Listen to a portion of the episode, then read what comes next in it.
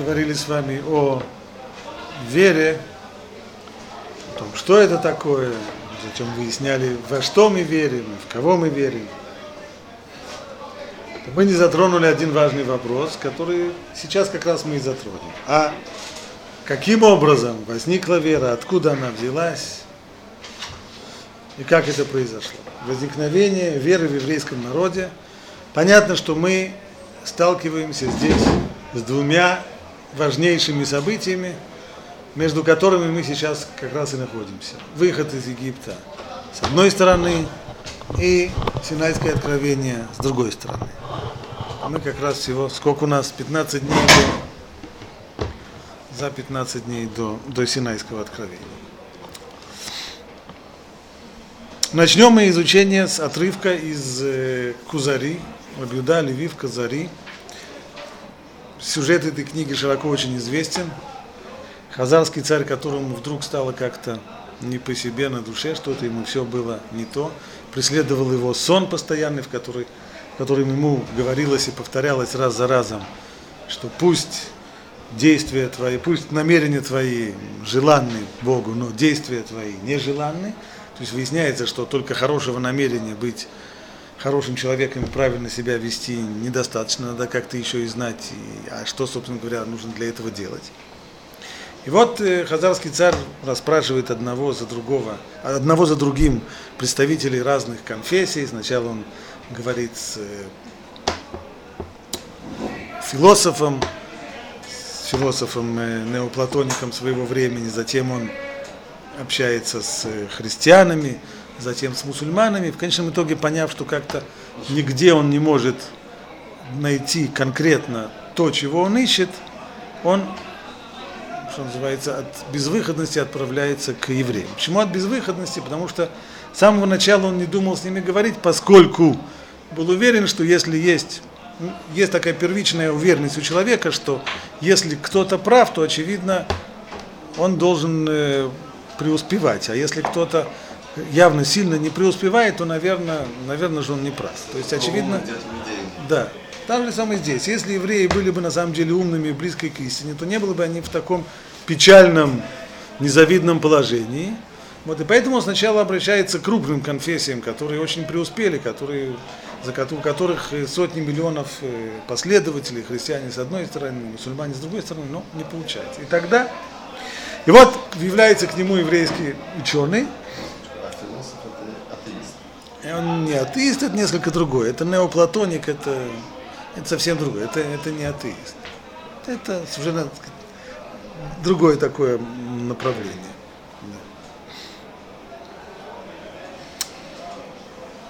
Так э, сказал ему Раби, мы верим в Бога Авраама, Ицхака и Якова, который вывел сынов Израиля из Египта силой знамений и чудес который питал их в пустыне и даровал им страну после чудесного перехода Иордана, который послал Моше с миссией Торы, продолженной многими пророками, возвещавшими Тору и учившими о вознаграждении, ожидающем тех, кто соблюдает ее, и о каре, грозящей тем, кто ее нарушает. Мы верим во все, что написано в Торе, ну а это охватывает бесчисленное множество вопросов. То есть Вообще-то, честно говоря, вопросов больше, чем ответов. Это не значит, что у нас нет ответов. Ответов тоже много. Но вопросов, конечно, больше, чем ответов. Вопросов много, а вот квинтэссенция всего, если можно собрать некоторый вот такой вот э, кредо, аним амин, во что я верю, вот э, высказал. Сказал Кузари, я не собирался спрашивать евреев, ибо знал, что из-за жалкого своего положения они забыли о прошлом, а унижение и нищета не позволяют им возвыситься нравственно. Но разве не следовало тебе, еврей, сказать, что ты веришь в Творца и Его провидение, в того, кто сотворил этот мир, поддерживает его существование? Ведь такова вера каждого религиозного человека.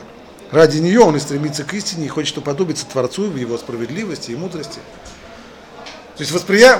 то, то, как воспринял это хазарский царь, что еврей чушь ему понес. Почему? Потому что если он религиозный человек, то в кого он верит? Должен сказать, что он верит в Бога, который создал мир, или в Бога, который этим миром управляет, и который создал тебя и меня, и управляет нами и так далее. Так, по идее, должен отвечать религиозный человек. Сказал Раби, ты говоришь о религии, основанной на разуме и логических рассуждениях. Это верно. Так должен отвечать религиозный человек. Абсолютно верно. Только я не религиозный, вот и все. У нас не религия. У нас, э, мы говорим о чем-то другом. Вопрос, который вставил Раби Уда Леви в уста хазарского царя, появляется в, в книге его современника и товарища, комментатора Торы, э, Раби Авраам Ибн который приводит этот вопрос со слов, пишет, что спросил его Иуда Леви Асфаради, и вопрос он таким образом формулирует. Ибн Эзра этот вопрос приводит, комментируя десятисловие. Бог открывается еврейскому народу и говорит, Анухи Ашем Элукеха, Ашеру Цитиха, Мерец Мицраем. Я Ашем твой Бог, который вывел тебя из Египта. Очень интересно. Тоже мне визитная карточка. Бог представляет себя еврейскому народу. Кто я? Так, так объясняют комментаторы. В чем смысл этого первого речения? В нем вроде никакой заповеди нет.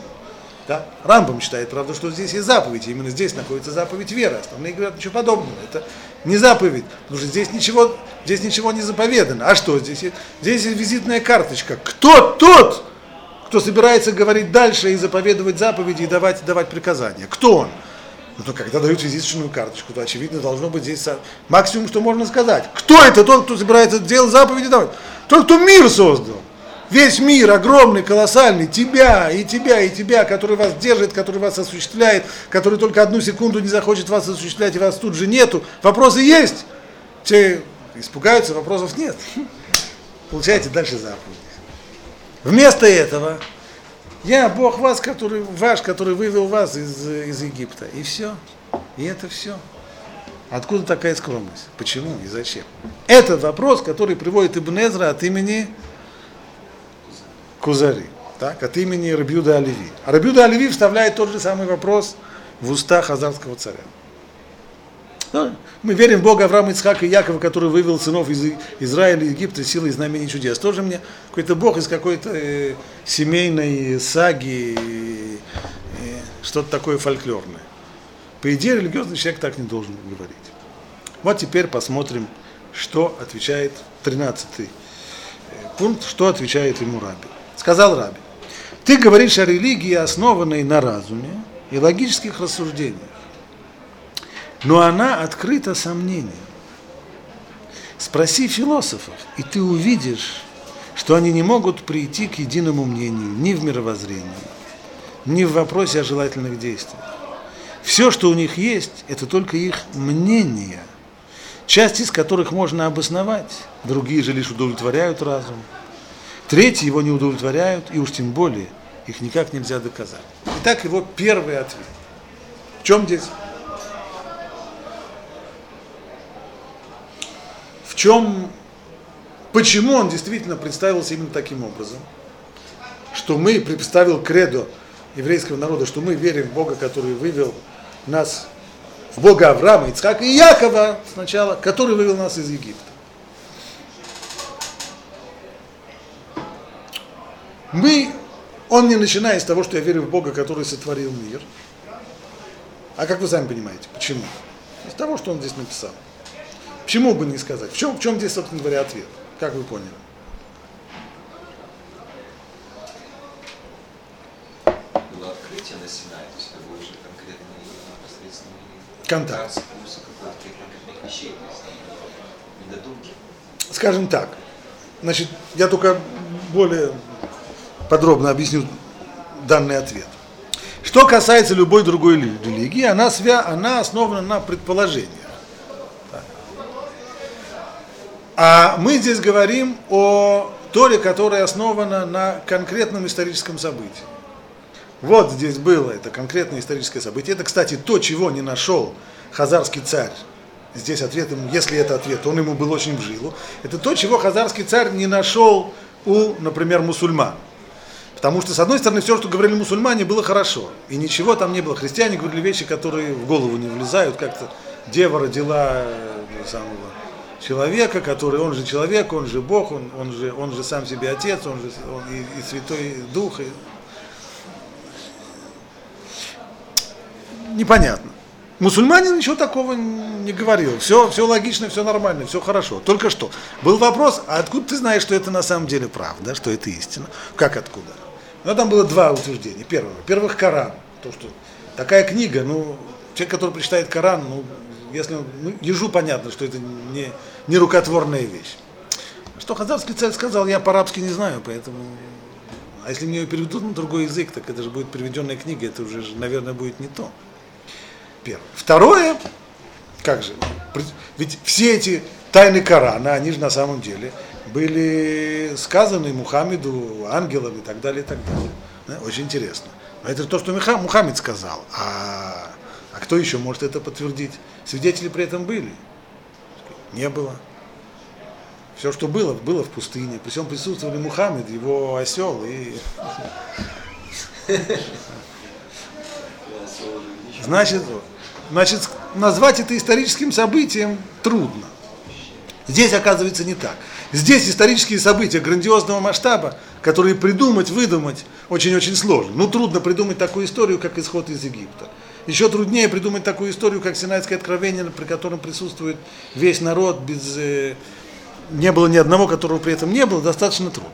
Поэтому именно значит, основывается вера нашего народа, и Тора основывается на конкретных событиях, утверждение которых может быть подвергнуто проверке. Нельзя проверить историю о том, что Мухаммед э, получил откровение или нет. А можно только либо ему поверить, либо, либо не поверить. Вот и все. Но проверке это не поддается, потому что он был там один. Но когда речь идет о событии такого грандиозного масштаба, как исход из Египта и, и Синайские откровения, это вещь, которую в принципе, в принципе возможно, возможно проверить. И обычно любой фальсификатор всегда старается дать если он фальсификатор, старается дать такую версию, которую проверить заведомо нельзя. И тогда либо ему веришь, либо ему не веришь. Здесь не так. Здесь утверждается вещь, которая, в принципе, может быть проверена. Это один возможное, одно возможное объяснение. И оно действительно, многие комментаторы так понимают э, подход Кузари. Но, по-моему, если прочитать в словах то, что он говорит, он говорит не об этом. Еще раз. Причем здесь Авраам Исаак Яков, правильно.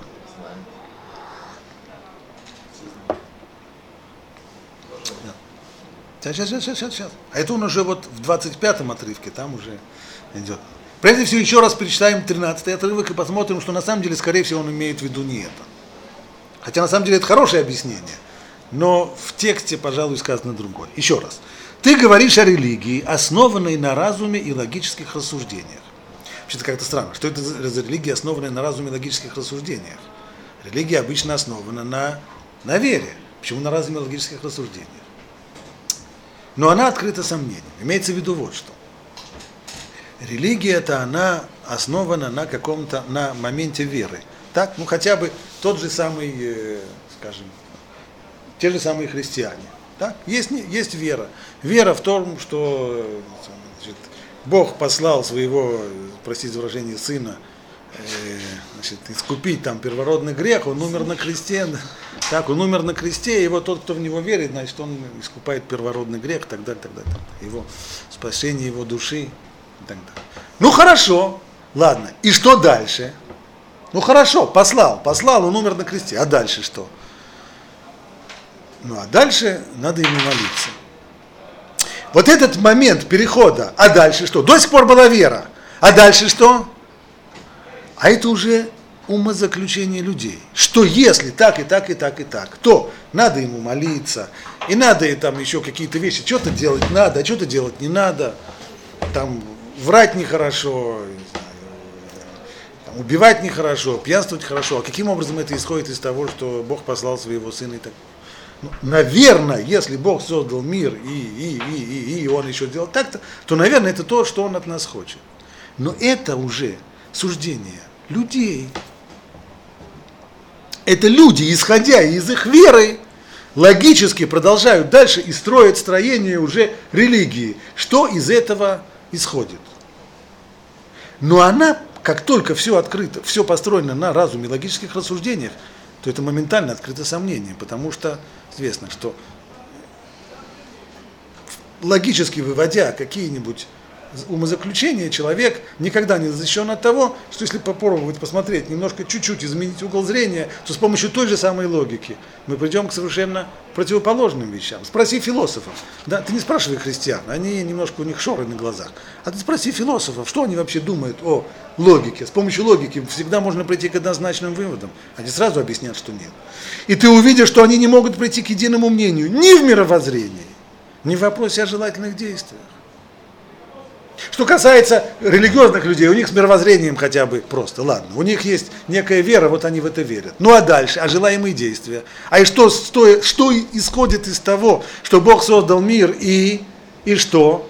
Нет никакого согласия. Все, что у них есть, это только их мнения. То есть, строго говоря, после каждого такого умозаключения нужно, точнее, перед каждым таким умозаключением нужно прибавлять еще несколько слов. По, согласно моему мнению, так далее, так далее, так далее. На уровне мнения, пожалуйста. Часть из них можно обосновать, то есть мнение может быть обоснованное, оно звучит достаточно, достаточно обоснованно. Другие лишь удовлетворяют разум, что называется, ну, можно, можно это принять. А третьи его не удовлетворяют, а уж тем более никак нельзя доказать. Из того, что Бог создал мир, следует ли, что ему нужно молиться? Как посмотреть? С одной стороны, вроде да, потому что если он создал мир, и он создал его, и мир существует, не потому что он сам по себе существует, а понятно, что если он его создал, создал из ничего, значит мир нуждается в его существовании каждую секунду. Значит, он не существует автономно. Значит, и я не существую автономно. Значит, если я дышу, значит, потому что он мне позволяет сейчас дышать. По идее, тогда надо бы его действительно все время просить, чтобы он продолжал давать мне дышать, а то Вроде как логично, да, но с другой стороны. А посмотрим с другой стороны. Если он создал мир верно, и он мир этот осуществляет, тоже опять же верно и прочее. А что я должен ему? А ему должен передать ему просьбу, чтобы он не отключал мне это самое, кислород и так далее. Он сам об этом знает. Мне ему нужно об этом просить. Или если я чем-то заболел, мне нужно, просить, мне нужно его просить об излечении, а он что, не знает, что я больной? Лучше знает, что я больной. А что без того, что напишешь заявку в письменном виде, он, он не будет знать. Это в бюрократической системе. Если не записал заявку в письменном виде в двух, в двух экземплярах, не получишь то, что ты просишь. А здесь он знает. Почему это нужно ему говорить словами? А читать мысли он уже не может, да? Сделать мир он уже умеет, а мысли прочитать уже, уже никак, уже сложно. Так зачем тогда нужно говорить? И зачем нужно? Служить ему нужно. Заповеди какие-то. На кой черт ему мои заповеди? Зачем они ему нужны? А ему что, что-то не хватает? Да? Ему, наверное, как эти самые, как древние язычники думали, что ему ну, и кормить нужно его, эти самые, там, баранов ему резать. Мы же понимаем, что это не так. Тогда зачем это нужно? Какая должна... Свобода а это, туда. Иными словами, какую из догм религиозных не возьмешь, она никогда не оказывается однозначной. Всегда можно посмотреть другому, с другой, с другой точки зрения, по-другому смотреть, и тогда все на самом деле. Так вот, стало быть, обычная религия, с которой мы имеем дело, она действительно начинается с Берешит, Бара и Луким, это Шамаем, это Бог создал мир. И что из этого следует? Или следует, что ему следует служить, или не следует. Что-то следует из этого более-менее обоснованно, что-то лишь только удовлетворяет разум, а что-то вообще его. Но уж доказать точно ничего невозможно. А можно только здесь, может быть, как-то это логически следует. А еврей где начинается? Еврей не начинается с, с Берешит. Он начинается с того, что Бог создал небо и землю. Откуда начинается Тора? Аходыш Азелахем Рош Ходашим. Этот месяц для вас, начало месяцев. Самое первое что? Заповедь, которая была дана. Оттуда начинается Тора. Когда есть конкретные заповеди. Не потому, что я думаю, что, наверное, Бог хочет, чтобы... Это все неинтересно, то, что я думаю. Интересно то, что Бог думает. И если Он мне повелел что-то делать, тогда это да. А если не повелел, тогда нет. Тогда сам из себя я ничего придумывать не буду, потому что, потому что это не имеет смысла. Потому что всегда можно, можно сказать прямо противоположное, обратное. Настолько это очевидно, что еврейство начинается именно с этой первой заповеди, что Раши приводит в начале книги Берешит, вопрос, а зачем вообще нужна книга Берешит? Историю, что ли, изучать? Это, это, это не наше дело. Причем здесь Тора? Тора не история. Это там э, на кафедре истории будет ее изучать. Что там было, и все всякие древние, древние саги, древние фольклоры, кто кого родил, и кто кого. А Тора должна начаться. А ходишь Единственное, что Раши нашел, что как как предисловие к тому, что идет дальше, для понимания, хорошо бы еще необходимо рассказать все, всю, всю, всю книгу Береши. Да. Но, но, воп, но вопрос-то, но, как, да, как предисловие. Но вопрос-то остается вопросом. То есть вроде бы на самом деле иудаизм начинается именно с того, что мы вышли из Египта. Ибо исход из Египта обязал нас конкретным вещам. И это то, что объясняет в дальнейшем 25, посмотрите, 25 параграф. Сказал Раби, именно так я тебе ответил на твой вопрос. Также начал Муше говорить с фараоном. На самом деле все еще, когда Муше является к фараону, он тоже должен был, ведь он передает фараону требования отпустить еврейский народ. Просто задача. Почему только отпускать? Есть э, дешевая, не дешевая, почти дармовая рабочая сила работает. Почему вдруг нужно отпускать?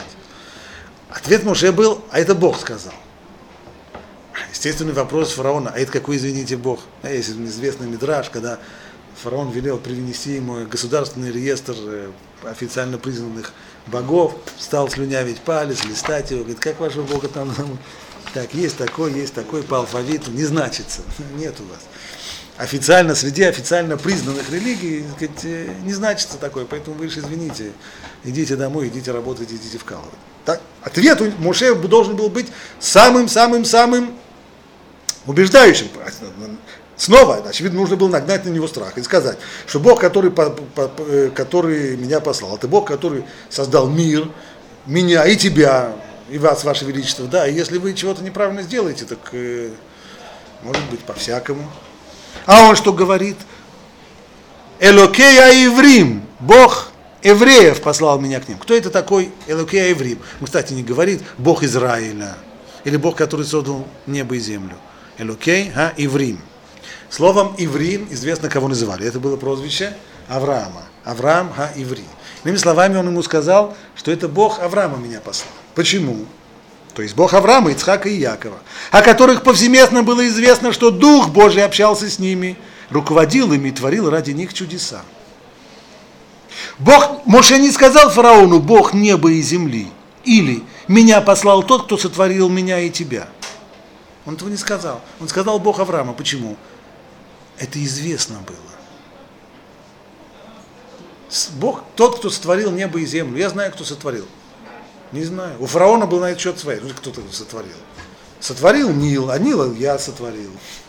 Поэтому это еще кто, еще кто кого, да, а кто кого, еще кто кого сотворил. Это мы еще, это мы еще можем поспорить. У, фара, у фараонов были на этот счет свои, свои соображения. Это не убеждает. А что убеждает? Известная вещь. Спрашивают комментаторы, когда, когда Юсеф приводит Якова к фараону, на, на аудиенцию, то фараон вместо приветствия, тот его приветствует, вместо приветствия говорит, а сколько тебе лет? Довольно так, так вот прямо приходит старик прямо сразу первое сходу, сколько тебе лет? Неприлично как-то. Фараон настолько уж был бесцеремонный, неприличный человек. Все-таки есть какие-то правила, этикета, как-то. Можно сказать, что выглядишь ты гораздо моложе.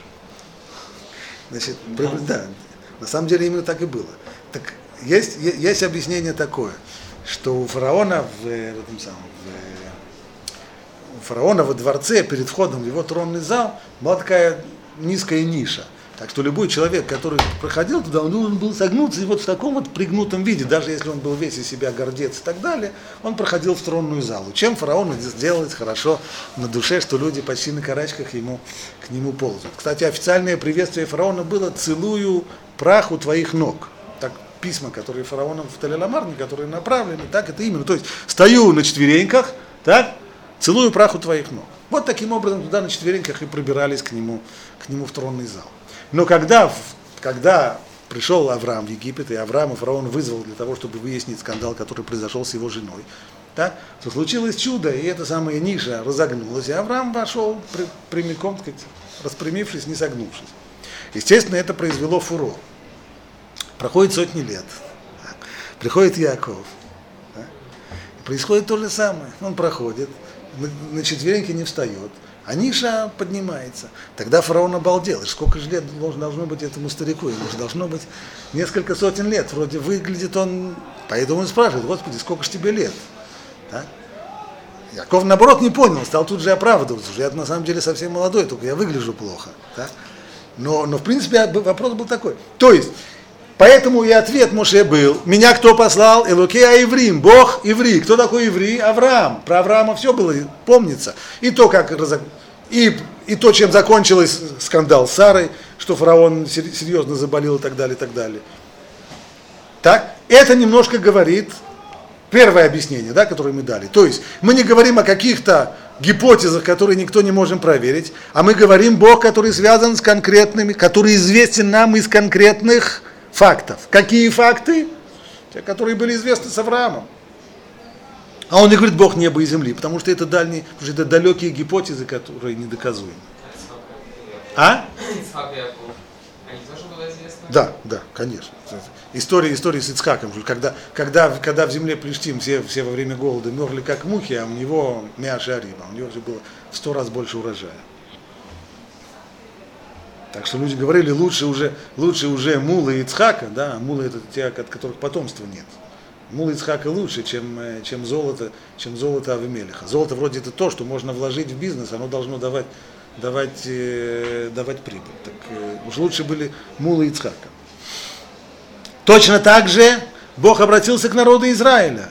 Я ваш Бог, который вывел вас из земли египетской. Он не сказал, я творец всего мира и ваш творец. Снова. И здесь тот же самый мотив. Как он обращается к евреям? Я тот, который вывел вас из Египта. Он не стал говорить, я тот, который создал небо и землю. Кто-нибудь при создании неба и земли был? Не был. А в Египте были? Все были. Все помнили. Еще год назад всех утром был подъем и на работу и вкалывать, и до вечера, и прочее. Это все помнят, ни у кого мозги не отшибло. Помнят. А сегодня подъем есть? Нет. Сегодня эти самые стройки есть? Нет. Идем по пустыне. Все. Вопросы есть? Это же совсем другое. Подъем на шахарит это совсем, совсем, совсем другое. Да? И так я с тобой говорил, когда ты спросил о моей вере. Я сказал тебе о том, что обязывает меня и весь еврейский народ. Соответственно, хазарский царь слышит, они, а что значит? А меня это не обязывает, это будет его следующий вопрос. А если так, какой черт ты пришел? Я-то здесь при чем? Вас обязывает, вас обязывает, а я здесь при чем? Я из Египта не выходил, я ничего не обязан делать. Правильно, ничего не обязан. Понял? Верно. Да? То есть как хороший, если задал хороший вопрос, значит правильно понял все, что было до сих пор. Значит, я сказал тебе то, что обязывает меня еврейский народ, который сам убедился в этом воочию. То есть для них вера основывалась на конкретных фактах, которым они были свидетелями, исход из Египта. А затем принимал традицию, а следующее поколение, как уже, они-то в Египте не были. Верно. А затем принимал традицию в непрерывной преемственности поколений, которая равносильна опыту очевидца.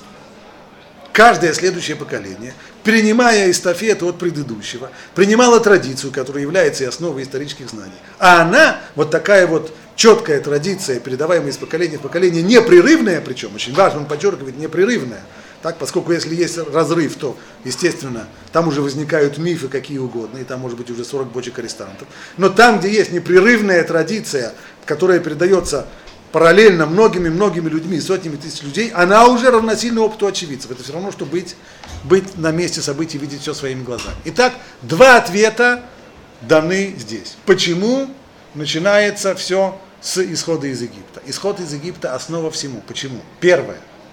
Поскольку это конкретное событие, свидетелем которому были сотни тысяч людей, а не утверждение о сотворении мира, которое можно либо принять, либо не принять на веру.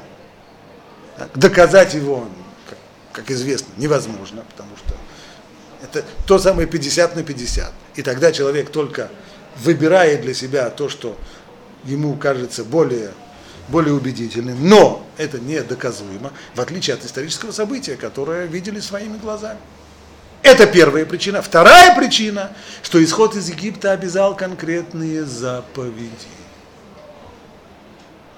Вместе исход из Египта не был просто исходом на волю, а шли для того, чтобы получить конкретные заповеди. И они пришли вместе с самим фактом освобождения.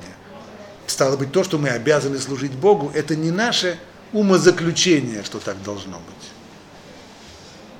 А оно и есть главный, главный вывод, не, не вывод, а главным содержанием всего того, что произошло тогда на Синае и в дальнейшем. Следующий шаг после Синая, для чего, простите при выходе из Египта. А вышли из Египта для чего? Чтобы на Синай прийти, заповеди получать.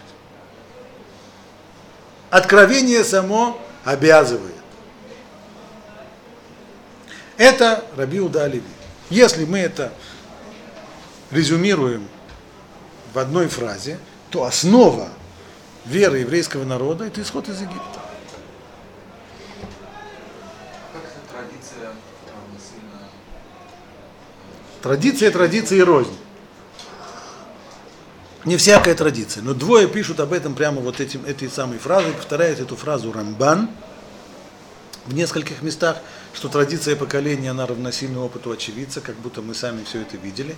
Понятно, что традиция, которая, если, скажем, скажем так, традиция, возьмем, к, к примеру, мусульманской традиции, она, в ней вроде сама по себе она все хорошо, она непрерывная, она мощная, да?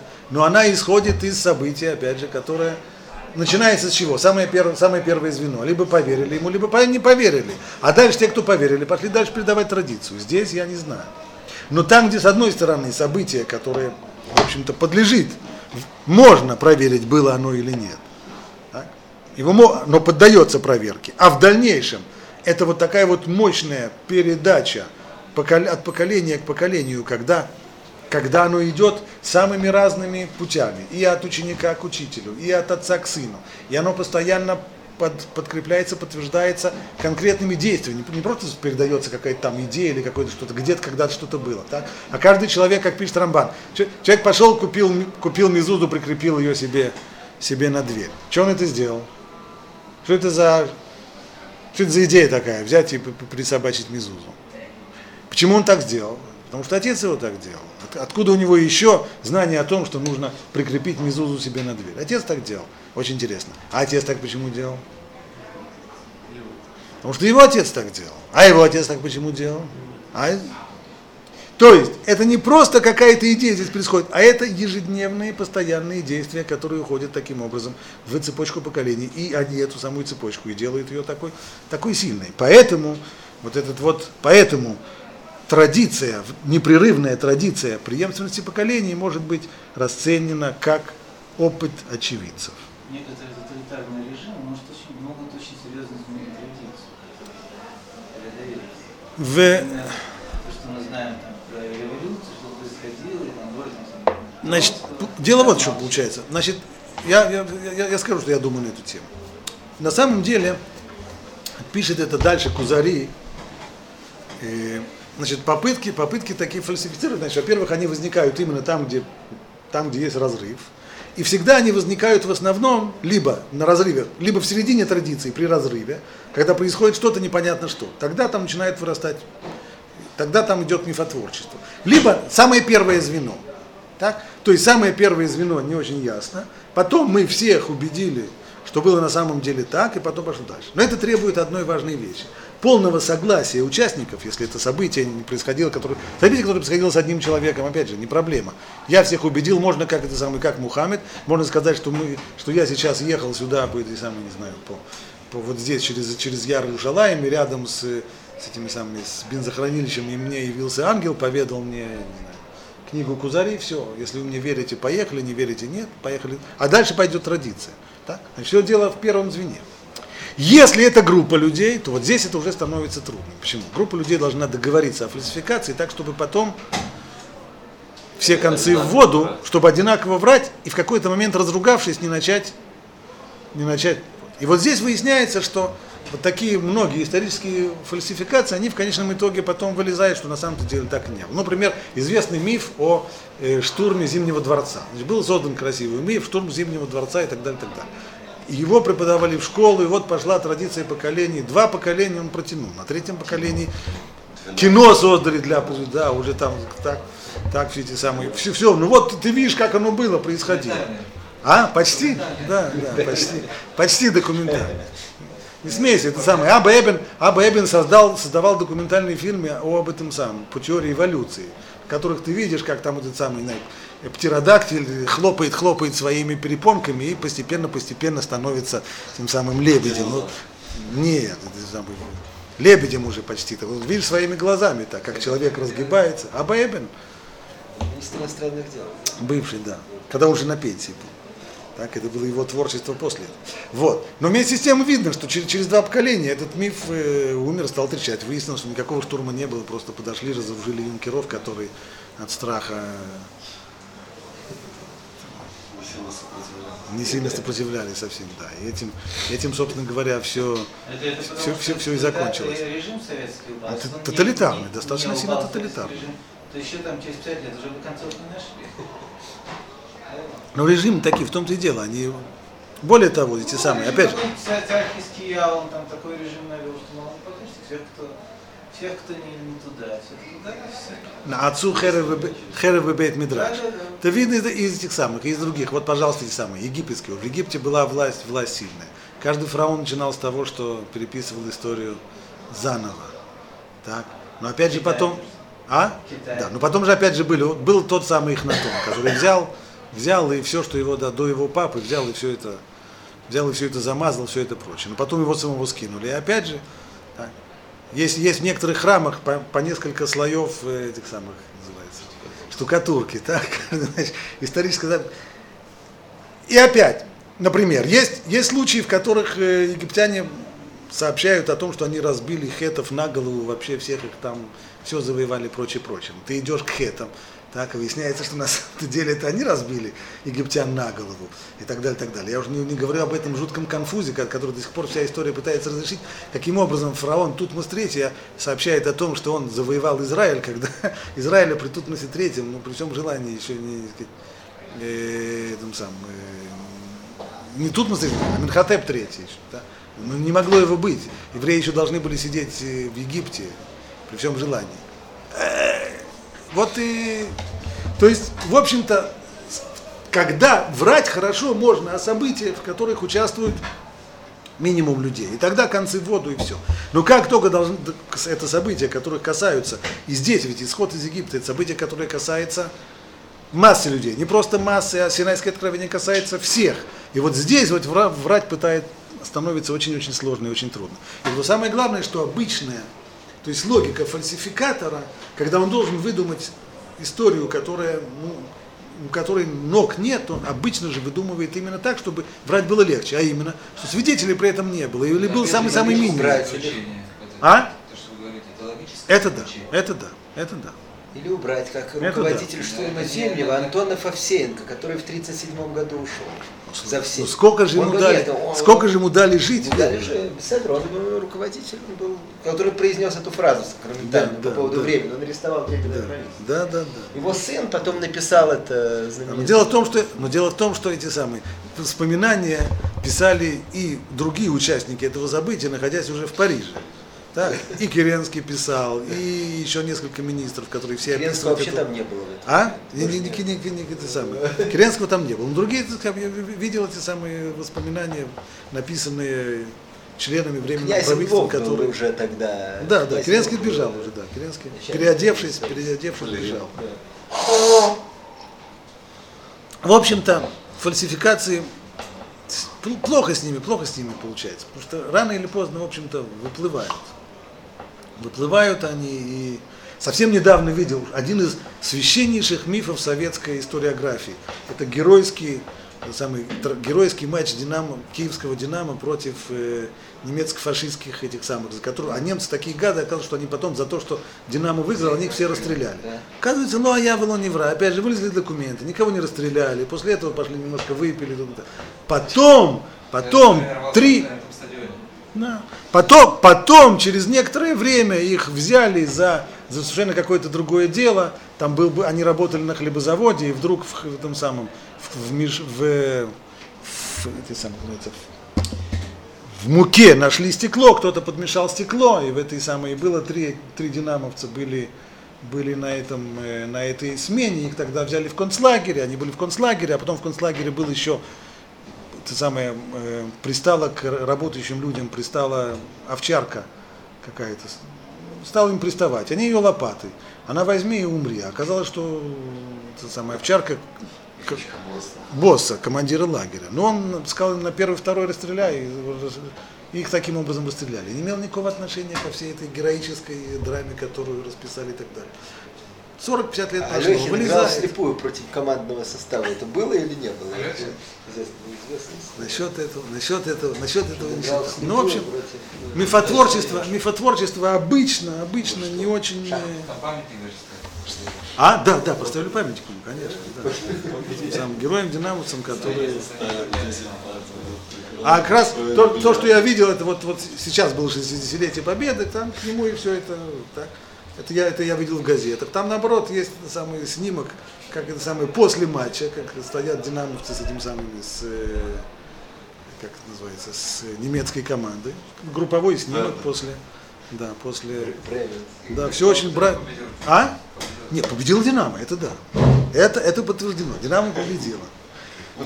Хотя ну, им повезло, что хозяином у них не был Суркис. Если бы тогда уже хозяином был бы Суркис, тогда бы немцы, конечно, Кто- восприняли кто это. судья был, интересно. А? Не, не читал, не читал. Насчет этого не читал. Судья был нейтральный.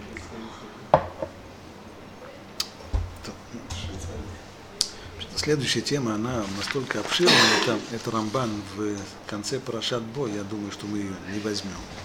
Ставим ее на следующий, давайте листочки обратно. Ей посвятим отдельный урок.